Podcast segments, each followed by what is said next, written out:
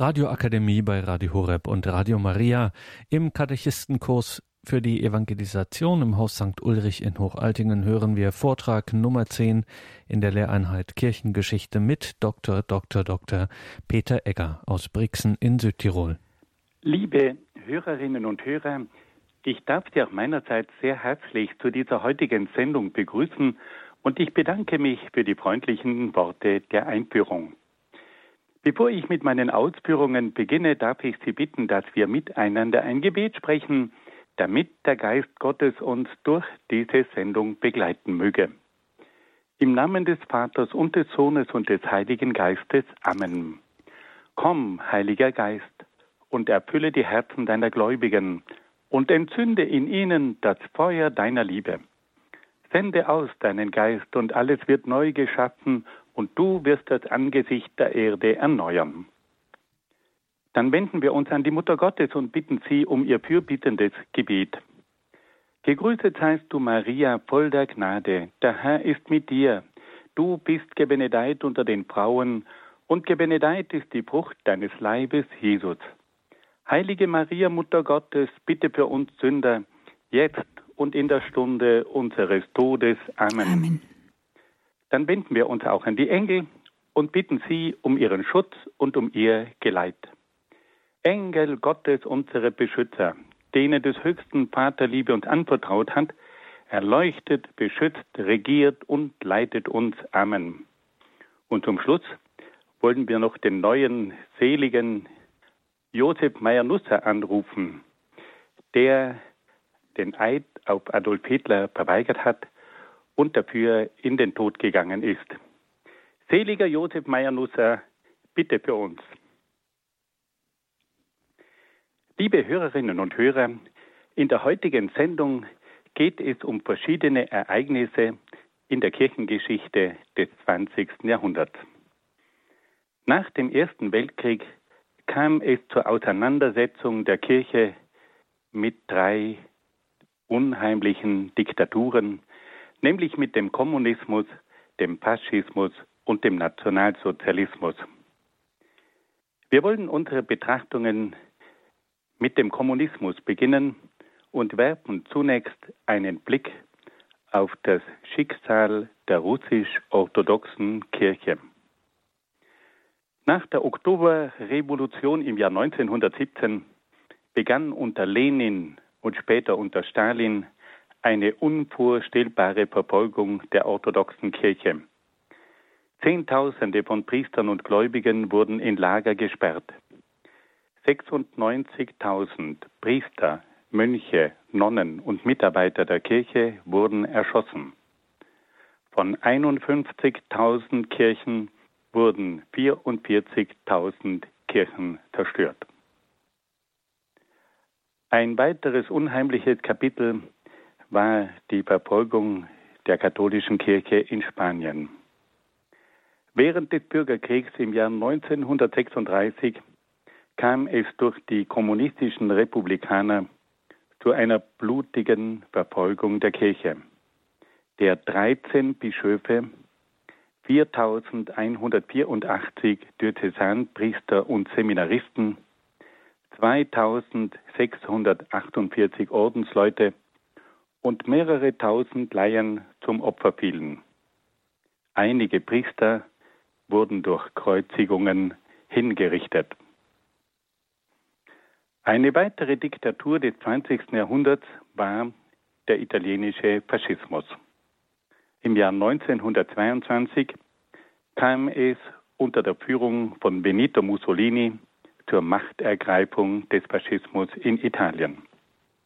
Angesichts der kommunistischen Bedrohung stand die Kirche dem Faschismus anfangs mit einer gewissen Sympathie gegenüber. Pius XI. betrachtete Mussolini sogar als einen Mann der Vorsehung. Der Faschismus versuchte auch seinerseits, die Kirche für sich zu gewinnen. Die neuen Machthaber in Italien hatten erkannt, dass sie nicht gegen die katholische Kirche regieren konnten, der die übergroße Mehrheit der Italiener angehörte. Mussolini versuchte deshalb im Jahr 1929 mit den sogenannten Lateranverträgen den Konflikt mit der Kirche aus der Zeit der Einigung Italiens beizulegen. Es kam zu einem Konkordat, das sowohl dem Staat als auch der Kirche Vorteile einbrachte. Mit der Zeit kam es aber zu einer zunehmenden Abwendung der Kirche vom Faschismus. Viele Vertreter hatten zunächst im Faschismus einen Verbündeten im Kampf gegen den kirchenfeindlichen Liberalismus, Sozialismus und Kommunismus gesehen, doch dann erkannten sie immer mehr das wahre und brutale Gesicht des Faschismus und wandten sich von ihm ab. Es gab später auch viele Katholiken, die in der sogenannten Resistenza gegen den Faschismus kämpften. Nun kommen wir zur Auseinandersetzung der Kirche mit dem Nationalsozialismus. Wir wollen zunächst auf die antichristliche Einstellung des Nationalsozialismus hinweisen. Adolf Hitler hatte eine zutiefst antichristliche Gesinnung, die er 1933 mit folgenden Worten zum Ausdruck brachte. Der italienische Faschismus mag in Gottes Namen seinen Frieden mit der Kirche machen. Ich werde das auch tun.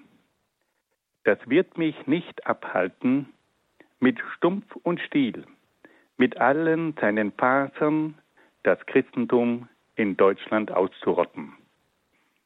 Dieses berühmte Zitat stammt aus einem Werk von Hermann Rausch-Nink, der in einem Buch die Gespräche mit Hitler niedergeschrieben hat.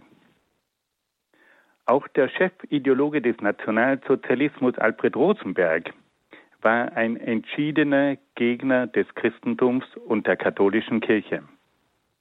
In seinem Hauptwerk Der Mythos des 20. Jahrhunderts beschrieb er das katholische Rom als jene geistige Macht, die die Vernichtung des Deutschen Reiches anstrebe. Er warnte deshalb eindringlich vor dem Mythos des rasselosen Großrömischen Reiches. Nach der Machtübernahme im Jahr 1933 versuchte Hitler zunächst den Eindruck zu erwecken, als ob er zu einer friedlichen Koexistenz mit der Kirche bereit sei. Es kam zum Abschluss eines Konkordats, also eines Abkommens, zwischen dem Deutschen Reich und dem Vatikan. Das Konkordat wurde aber von Seiten des Deutschen Reiches immer wieder gebrochen. Die Kirche versuchte mit zahlreichen Protestnoten auf die Übergriffe des Staates hinzuweisen. Im Jahr 1937 veröffentlichte Papst Pius XI. die Enzyklika mit brennender Sorge, in der er die Irrtümer und Übergriffe des Nationalsozialismus in aller Schärfe anprangerte. Die Enzyklika führte zu einer weiteren Verschärfung des Kirchenkampfes in Deutschland. Es gab einen erheblichen kirchlichen Widerstand gegen den Nationalsozialismus.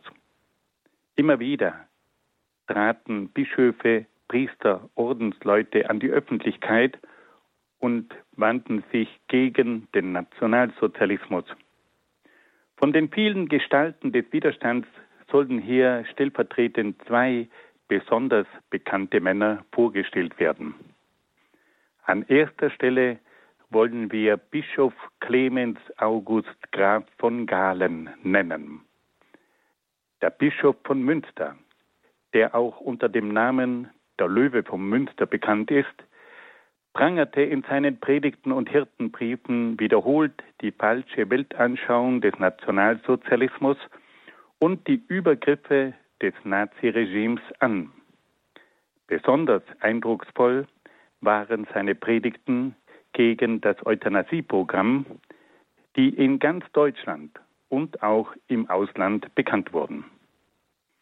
Ein weiterer entschiedener Gegner des Nationalsozialismus war der deutsche Jesuit Rupert Meyer, der als Präses der katholischen Männerkongregation in München wirkte. In seinen Predigten wandte er sich deutlich gegen den Nationalsozialismus. Er wurde mehrmals verhaftet und mit Predigtverbot belegt. Er predigte aber unerschrocken weiter. 1940 wurde er schließlich in das Kloster von Ettal interniert. Die katholische Kirche hatte insgesamt während des Nationalsozialismus viele Opfer zu beklagen. Es gab Tausende von Priestern, Ordensleuten und Laien, die in Gefängnissen und Konzentrationslagern einsaßen. Beim Nürnberger Prozess nach dem Krieg wurde eine Liste mit den Namen von 5445 Priestern aus verschiedenen Nationen vorgelegt, die in der Zeit des Nationalsozialismus in den Konzentrationslagern interniert waren. Wir wollen nun noch einige ganz bekannte Opfer des Nationalsozialismus nennen. In den Reihen der katholischen Kirche von Deutschland sind es die Karmelitin Edith Stein, der Berliner Propst Bernhard Lichtenberg, der Jesuit Alfred Delp, der Priester Karl Leisner. Prominente Opfer sind auch die Geschwister Scholl, die der Widerstandsgruppe der Weißen Rose angehörten und die auch maßgeblich vom christlichen Gedankengut beseelt waren. In der österreichischen Kirche können wir auch verschiedene bekannte Opfer nennen. Der Landwirt Franz Jägerstätter, der Innsbrucker Provikar Karl Lampert, der Priester Otto Neururer, der Marianistenpater Jakob Gapp, der Palutinerpater Franz Reinisch, die Ordensfrau Restituta Kafka und der Südtiroler Josef Meyer-Nusser. Wir sehen also, dass es eine ganze Menge von Menschen gegeben hat, die für das Christentum ihr Leben hingegeben haben.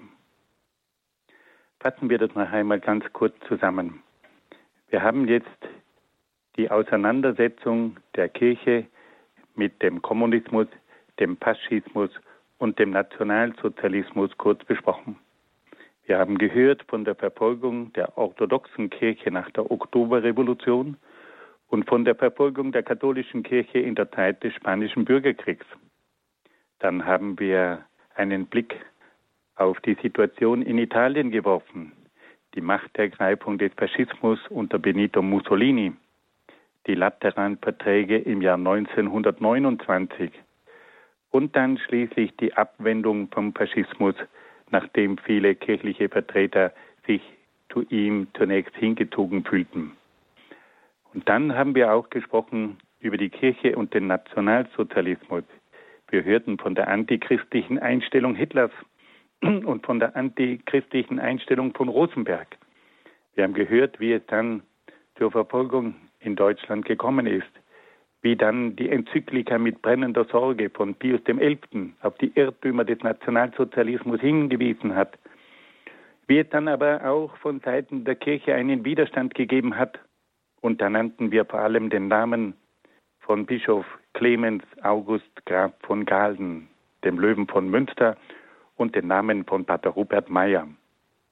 Wir haben dann gehört von den verschiedenen Opfern in der deutschen Kirche und auch in der österreichischen Kirche. Wir kommen nun zu einem weiteren Kapitel, in dem es um die Kirche im Zweiten Weltkrieg geht.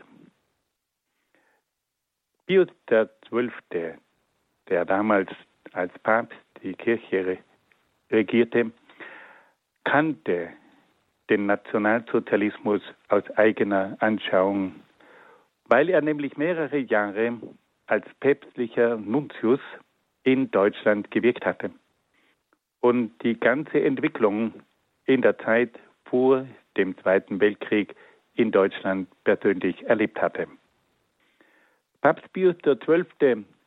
hatte erfahren, dass ein unmittelbar bevorstehender Krieg geplant war. Und so versuchte er im Mai 1939 eine Konferenz einzuberufen, an der Deutschland, Polen, Frankreich und Italien über die Probleme beraten sollten. Doch der Vorschlag des Papstes stieß auf Ablehnung. Ende August 1939 versuchte der Papst noch einmal ganz verzweifelt, den Krieg zwischen Deutschland und Polen zu verhindern. Doch sein Versuch scheiterte. Während des Zweiten Weltkriegs hielt Papst Pius XII. mehrere Ansprachen, die über das Vatikanische Radio in vielen Ländern gehört wurden.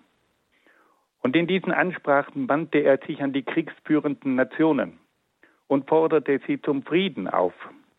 Besonders beeindruckend war seine Weihnachtsansprache im Jahr 1939, die eine weltweite Beachtung fand und in den meisten Medien kommentiert wurde.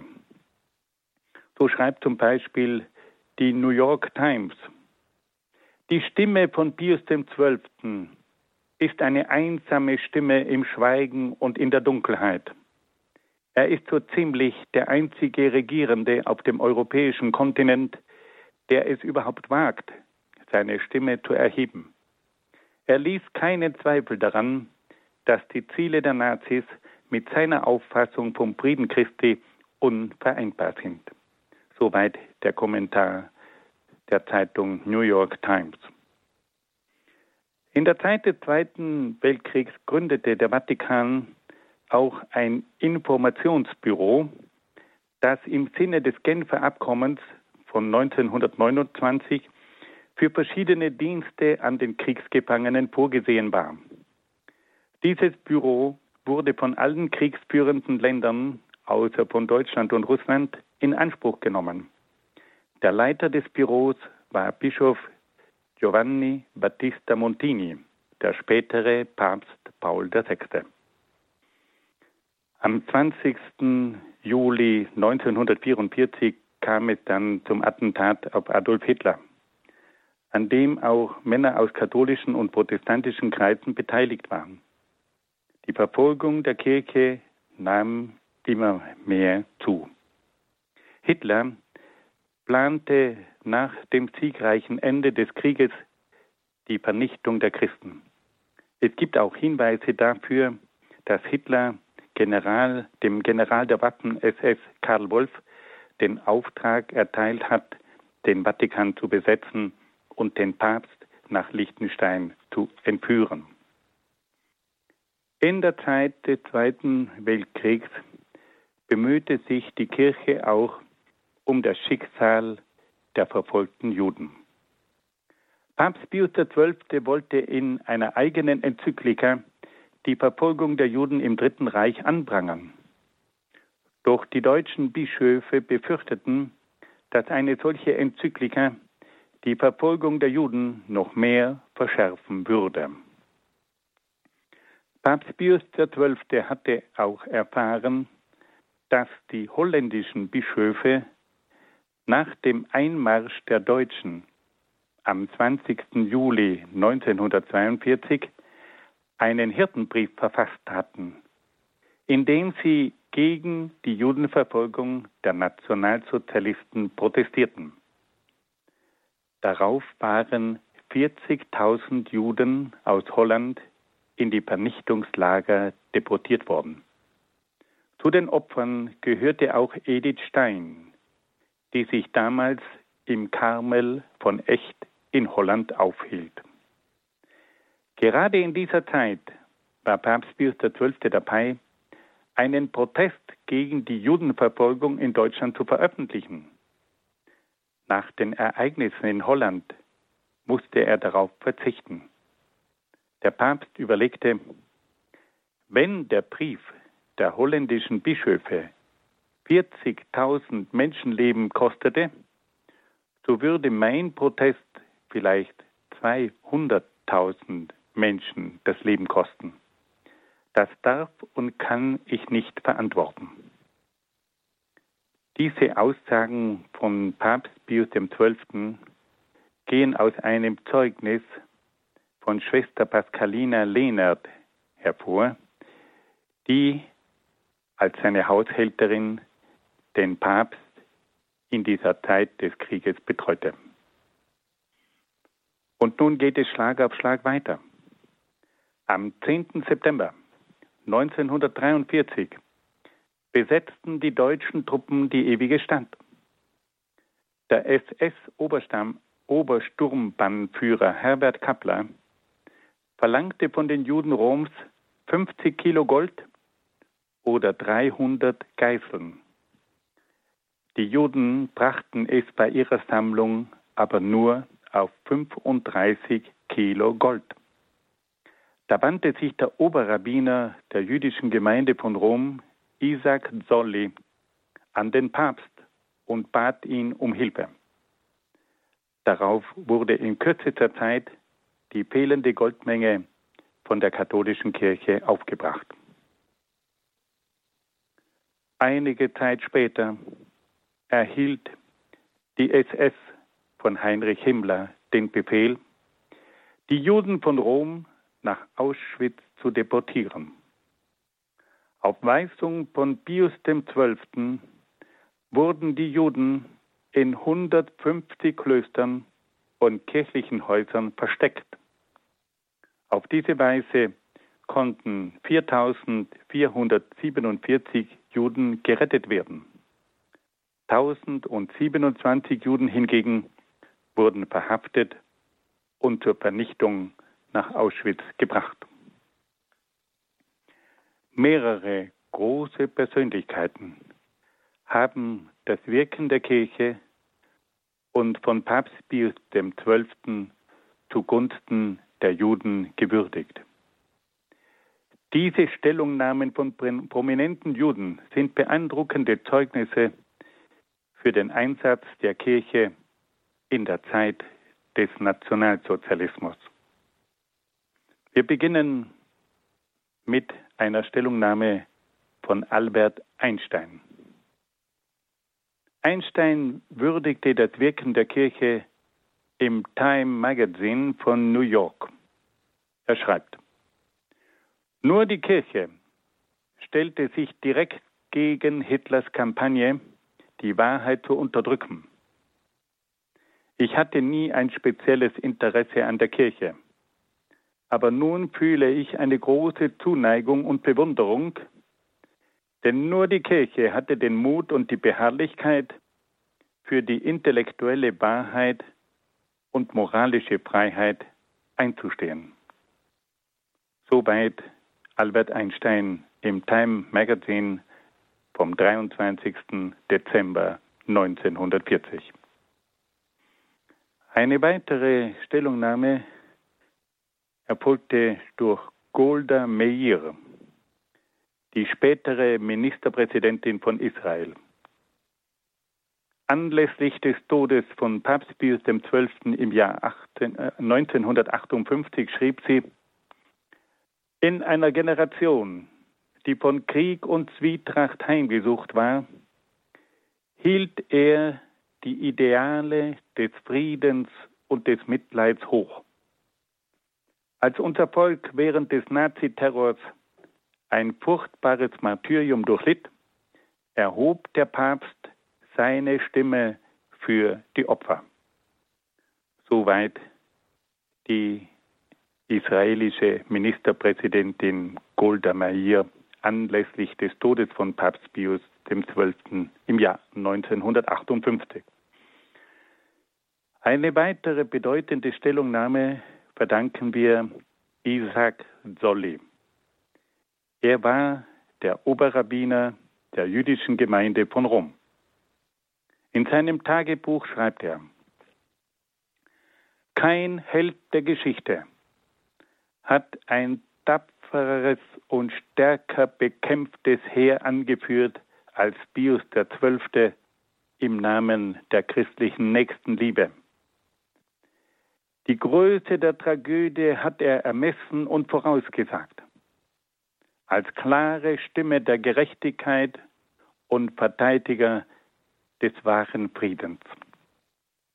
Isaac Zolli, der Oberrabbiner der jüdischen Gemeinde in der Zeit des Zweiten Weltkriegs, trat nach dem Krieg zum katholischen Glauben über. Und zu Ehren von Papst Pius XII. Nahm er dessen Taufnamen Eugenio an. Der bürgerliche Name von Pius XII.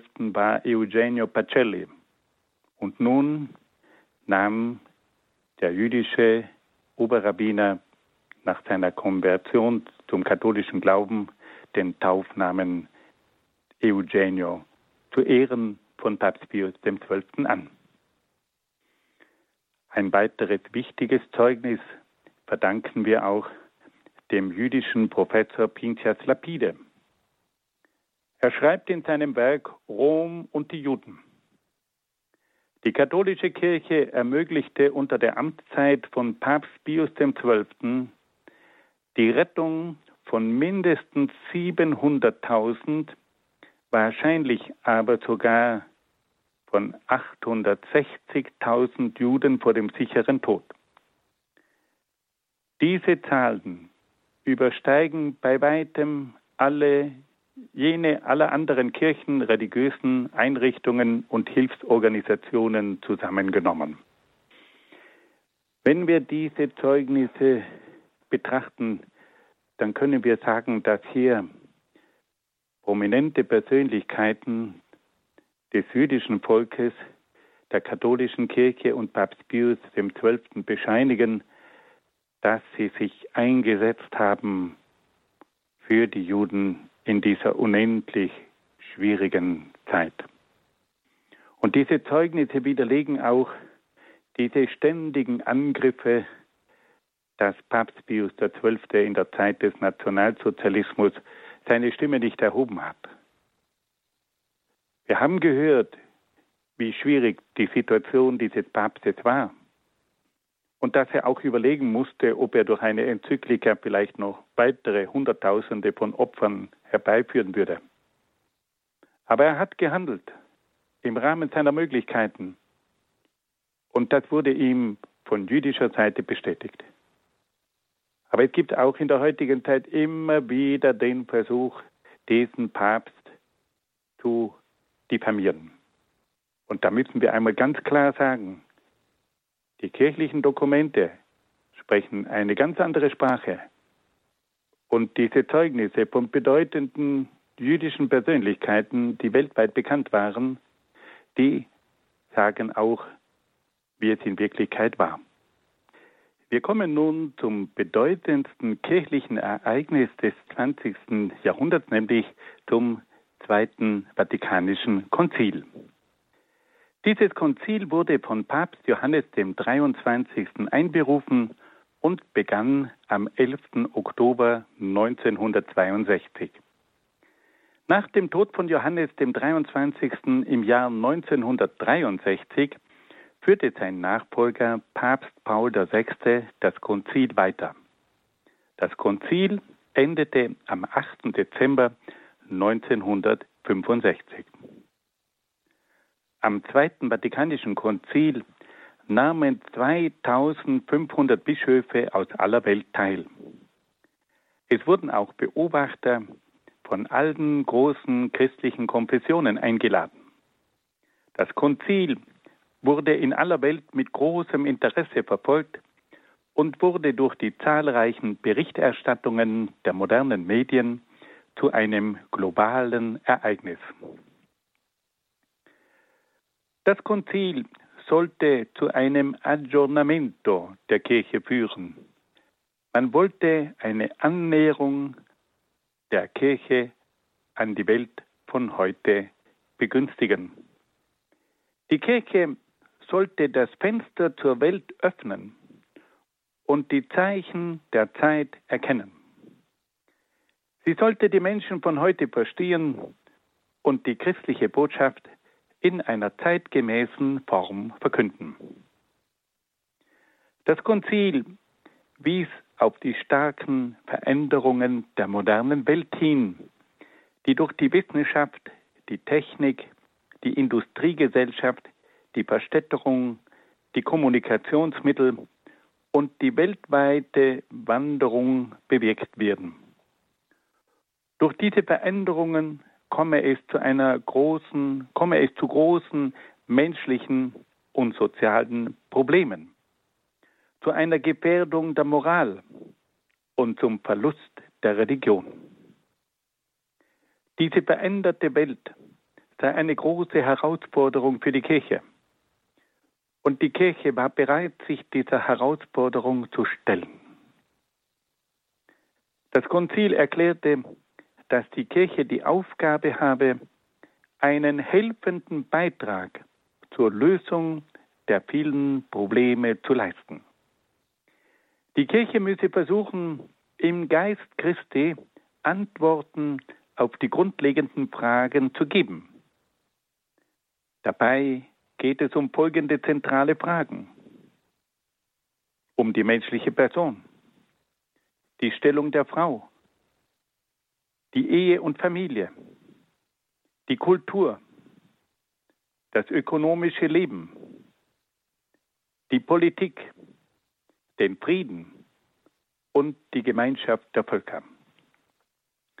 Wir können also sehen, wie sich das Konzil direkt an die Welt wendet und wie sie versucht, diese Welt in einer sehr nüchternen Weise zu betrachten. Sie stellt die Probleme dieser modernen Welt fest. Und sie versucht, diese Probleme aus dem Geist Christi heraus zu analysieren und versucht auch einen Beitrag zu leisten aus christlicher Sicht für die Bewältigung dieser Probleme. Und damit war nun die Kirche gewissermaßen im Brennpunkt des Geschehens. Beim Zweiten Vatikanischen Konzil kam es auch zu verschiedenen Erneuerungen innerhalb der Kirche.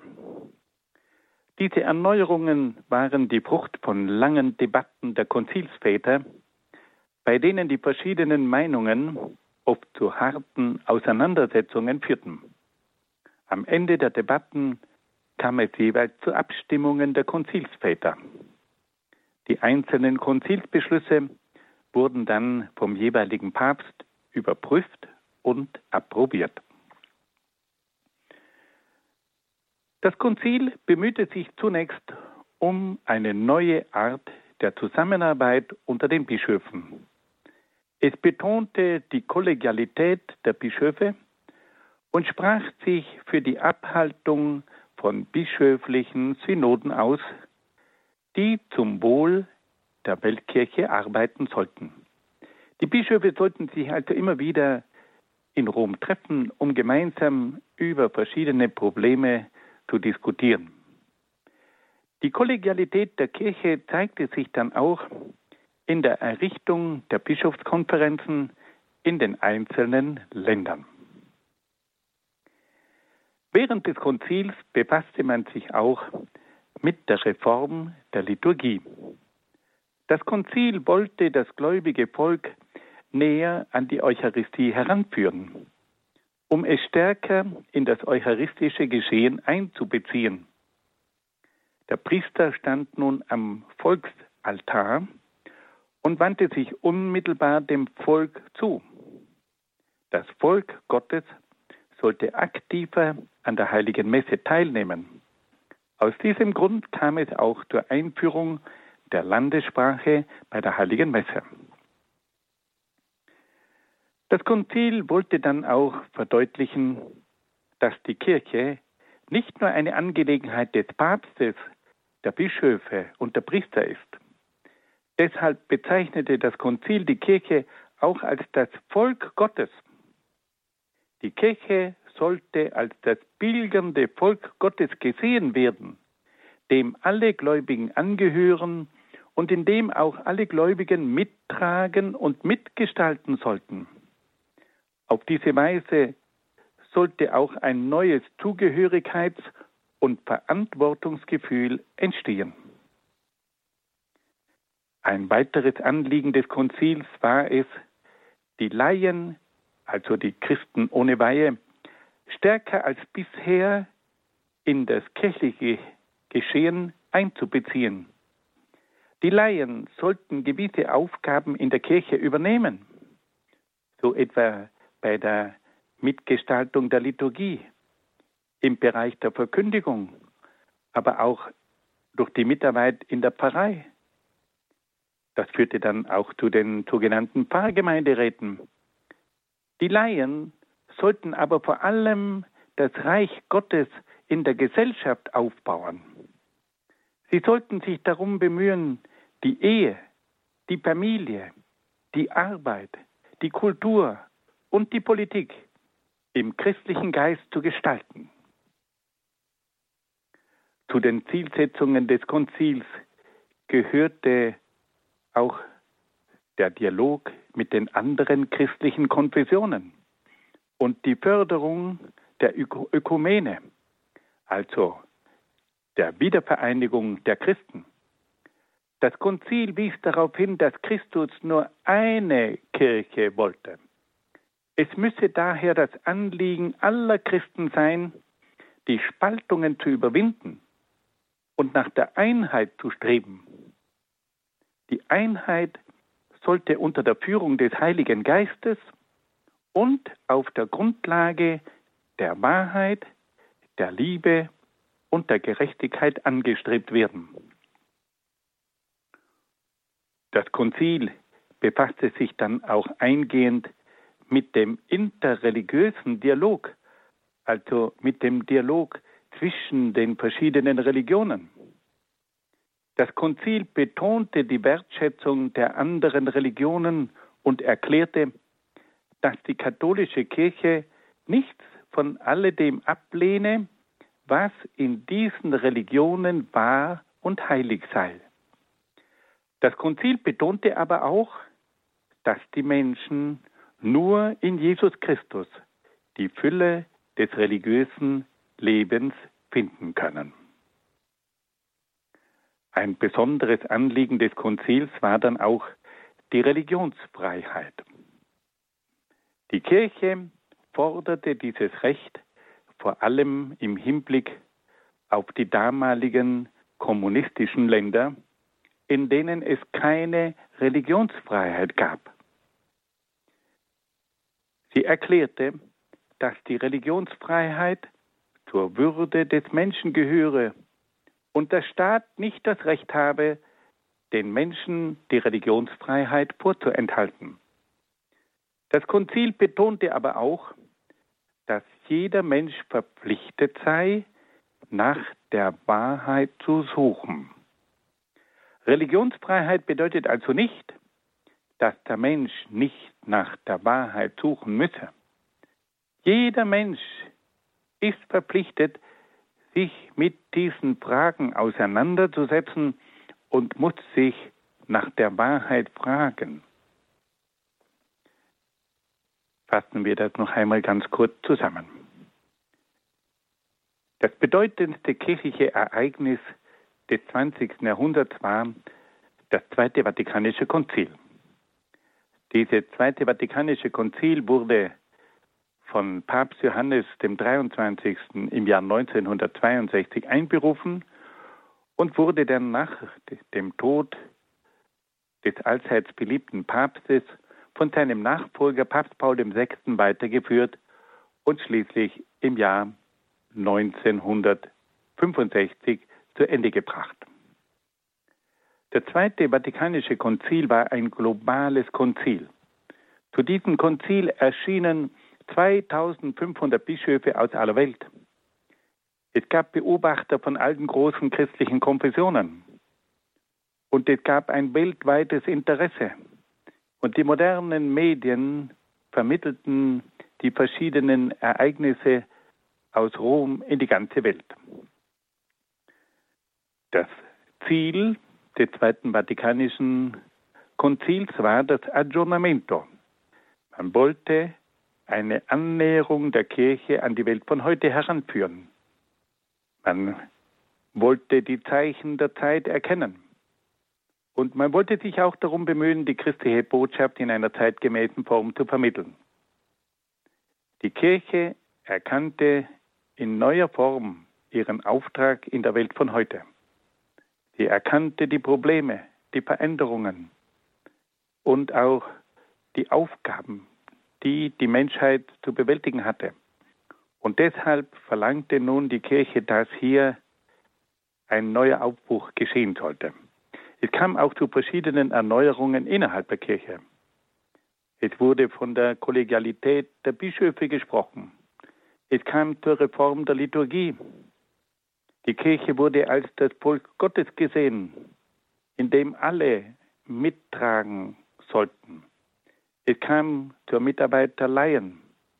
Es wurde die Ökumene gefordert, die angestrebte Wiedervereinigung unter den christlichen Konfessionen.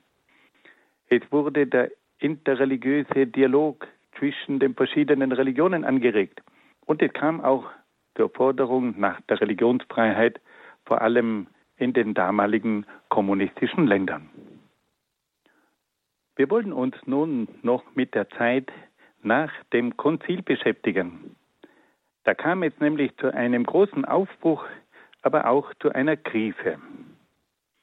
Nach dem Zweiten Vatikanischen Konzil, das ein weltweites Interesse an religiösen Fragen geweckt hatte, und den Menschen die Bedeutung der christlichen Botschaft für die Moderne vermittelt hatte, kam es zu einem großartigen Aufbruch in vielerlei Hinsicht.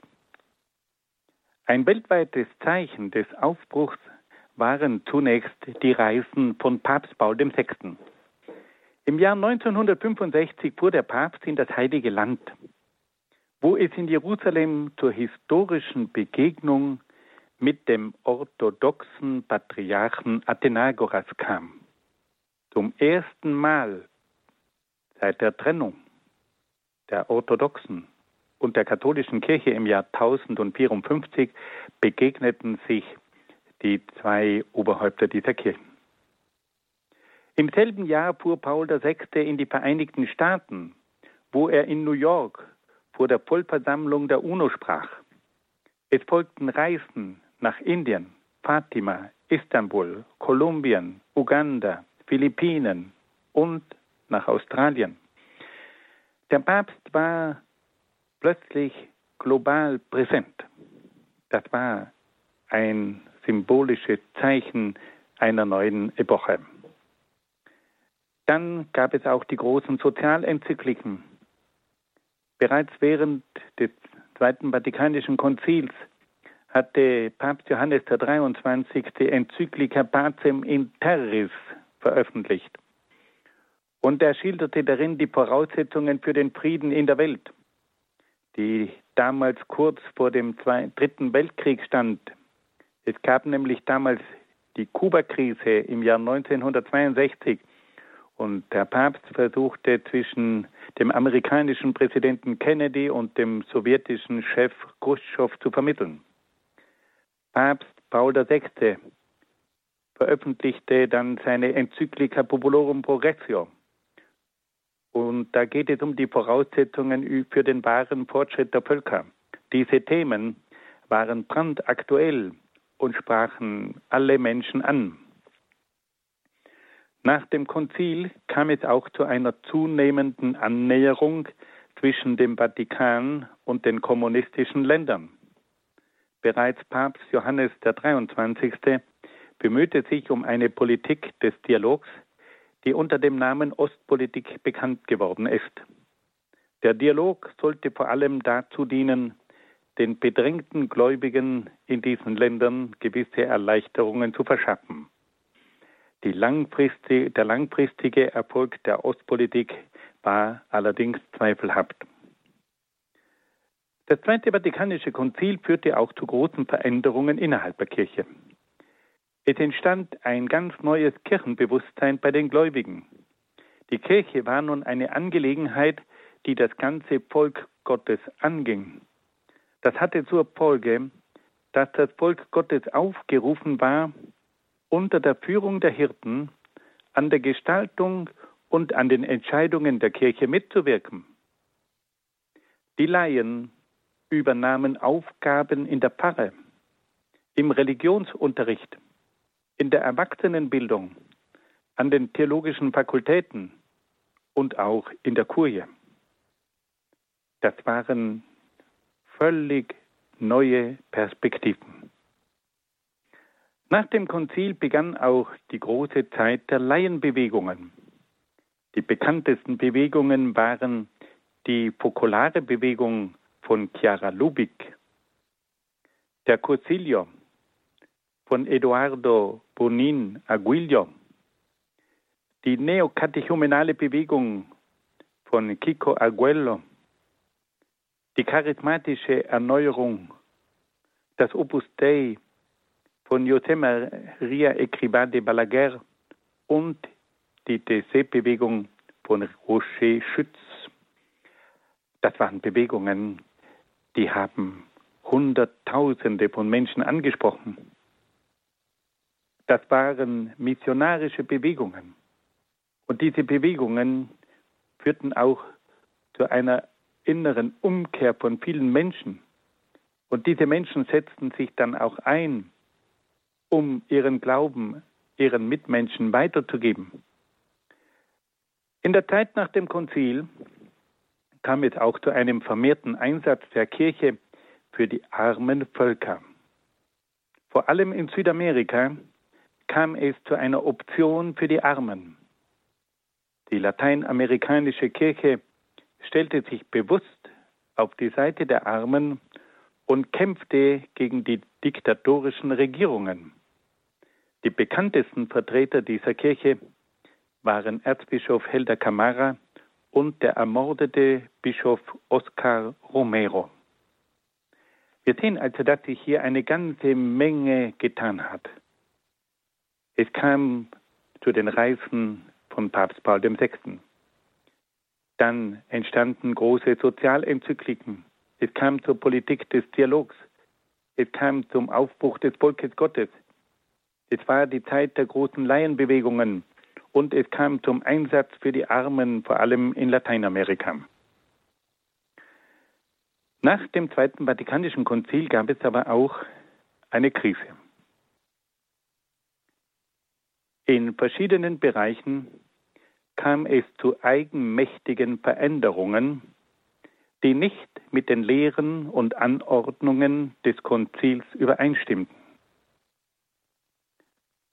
Die Urheber dieser eigenmächtigen Veränderungen waren oft namhafte Theologen, die sich auf den Geist des Konzils beriefen, der aber nicht den Aussagen und Beschlüssen des Konzils entsprach. In der Zeit nach dem Konzil kam es auch häufig zu einer einseitigen Art von Ökumene. Gewisse Gruppierungen gingen weit über die zulässige Ökumene hinaus. Es kam vor allem in der Begegnung mit den Protestanten zu einer oft sehr weitreichenden Anpassung, die in verschiedenen Bereichen oft die katholische Lehre und die katholische Praxis in Frage stellte. In der Zeit nach dem Konzil kam es auch zu liturgischen Experimenten, die die würdige Feier der Messe in Frage stellten. Es wurden eigenmächtig Texte verwendet, die nicht den liturgischen Texten entsprachen. Es gab Inszenierungen, die die Messe in eine beliebige Veranstaltung verwandelten. Es gab Messen, die zu Pop- und Rockkonzerten ausarteten. Nach dem Konzil erfolgte auch der Austritt von Zehntausenden von Priestern und Ordensleuten. Viele Priester und Ordensleute waren nicht mehr bereit, dem Zölibat zuzustimmen. Andere hatten Probleme mit der Autorität und dem Gehorsam. Wieder andere begeisterten sich für revolutionäre Ideologien und setzten sich für gesellschaftspolitische Veränderungen ein. In der Zeit nach dem Konzil wurden an vielen theologischen Fakultäten Lehrmeinungen vertreten, die nicht mit der katholischen Lehre der Kirche übereinstimmten. In mehreren Fällen kam es auch zu jahrelangen Auseinandersetzungen zwischen namhaften Theologen und der römischen Glaubenskongregation. Die bekanntesten Fälle waren jene von Eduard Schillebecks und Hans Küng, die von Rom aufgefordert wurden, ihre Lehren zu revidieren. Eine Folge des Konzils war auch die Entwicklung der Befreiungstheologie in Südamerika. Die Theologen Gustavo Gutierrez, Leonardo Boff, Ernesto Cardinal und andere bemühten sich, eine gerechte Gesellschaftsordnung im Geist des Evangeliums zu entwickeln. Die Befreiungstheologie orientierte sich aber auch an einer marxistisch-sozialistischen Gesellschaftsordnung und kam dadurch in Konflikt mit der kirchlichen Lehre. Und schließlich kam es nach dem Zweiten Vatikanischen Konzil durch den französischen Erzbischof Marcel Lefebvre zur Gründung der Priesterbruderschaft St. Pius X die sich weigerte, verschiedene Lehren und Neuerungen des Zweiten Vatikanischen Konzils anzunehmen. Die Priesterbruderschaft wandte sich vor allem gegen die liturgische Reform, gegen den Ökumenismus und gegen die Religionsfreiheit im Hinblick auf die Wahl von nichtchristlichen Religionen. Diese Bruderschaft hatte manche problematische Entwicklungen richtig gesehen aber durch ihre radikalen Forderungen war es dann oft schwierig, zur Einheit der Kirche, sich für diese, zur Einheit der Kirche zu bekennen. Und nach eingehenden Gesprächen zwischen Erzbischof Lefebvre und Papst Paul VI. kam es dann zur Trennung der Priesterbruderschaft von der katholischen Kirche.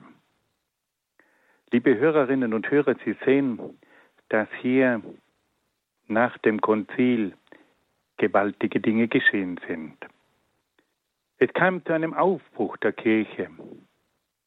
Das Interesse an religiösen Fragen war weltweit entfacht. Die Kirche öffnete sich für die Welt, um zur Überwindung der verschiedenen Probleme beizutragen. Die Reisen von Papst Paul VI. waren ein Symbol für die Präsenz des Papstes auf Weltebene. Die großen Sozialenzykliken griffen Themen und Fragen auf, die die ganze Menschheit ansprachen. Es kam zu einer Politik des Dialogs. Es kam aber auch innerhalb der Kirche zu einem neuen Bewusstsein, wir sind das Volk Gottes. Und da geht es darum, dass alle mittragen. Es kam zum Mitwirken der Laien innerhalb der Kirche und auch bei der Errichtung des Reiches Gottes in der Gesellschaft. Die Zeit nach dem Konzil war auch die Zeit der Laienbewegungen, der fokolare Bewegung des Cursilio, der neokatechumenalen Bewegung, der charismatischen Erneuerung, des Opus Dei und der Bewegung von Thésée. Es kam zum Einsatz für die Armen. Die Kirche von Lateinamerika optierte für die Armen. Helda Camara und Oscar Romero waren Symbolfiguren dieser Option. Aber nach dem Konzil kam es leider auch zu einer Krise. Es wurden verschiedene eigenmächtige Veränderungen vorgenommen, bei denen man sich auf den Geist des Konzils berief. Aber dieser Geist des Konzils stimmte nicht immer mit dem tatsächlichen Konzil überein. Es kam oft auch zu einer einseitigen Ökumene. Es war wunderbar, wie die christlichen Konfessionen miteinander einen Dialog führten, aber es ging eben auch darum, bei diesem Dialog und bei allem Wohlwollen immer auch zu überprüfen, wie weit kann man mit dieser Ökumene gehen. Es kam zu manchen gewagten liturgischen Experimenten, die die Würde der heiligen Messe in Frage stellten.